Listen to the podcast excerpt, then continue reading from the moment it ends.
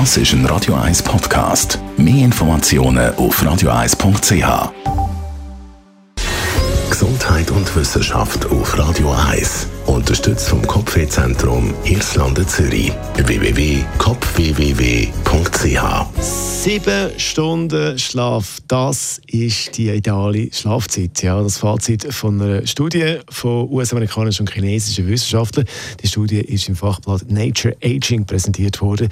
Wer viel länger oder weniger schlaft, ist nicht gut. Das ist nicht gut für unsere psychische Gesundheit und äh, beziehungsweise hat auch Problem. Sonst Daten von einer halben Million, also 500.000 Testpersonen haben wir da analysiert im Alter zwischen 38 und 73 und bei der Auswertung der Informationen haben wir gesehen, wer eben viel weniger oder viel länger schlaft als die sieben Stunden, hat Mühe mit seinen kognitiven Fähigkeiten, hat eine kürzere Aufmerksamkeitsspanne und kann weniger schnell Probleme lösen. Also ist schnell völlig überfordert, wenn mal etwas äh, nicht so läuft, wie es eigentlich sollte und man muss das Problem lösen. Huh, ha, weiss nicht wie. Dazu leidet die psychische Gesundheit, mehr Symptome von Angst und Depressionen hat man bei denen können feststellen, die eben viel weniger oder viel länger als die sieben Stunden schlafen.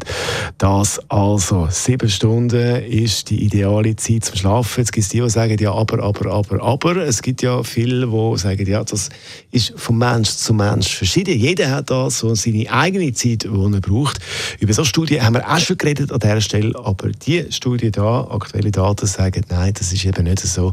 Oder in der Regel sieben Stunden Schlaf, das ist die ideale Schlafzeit.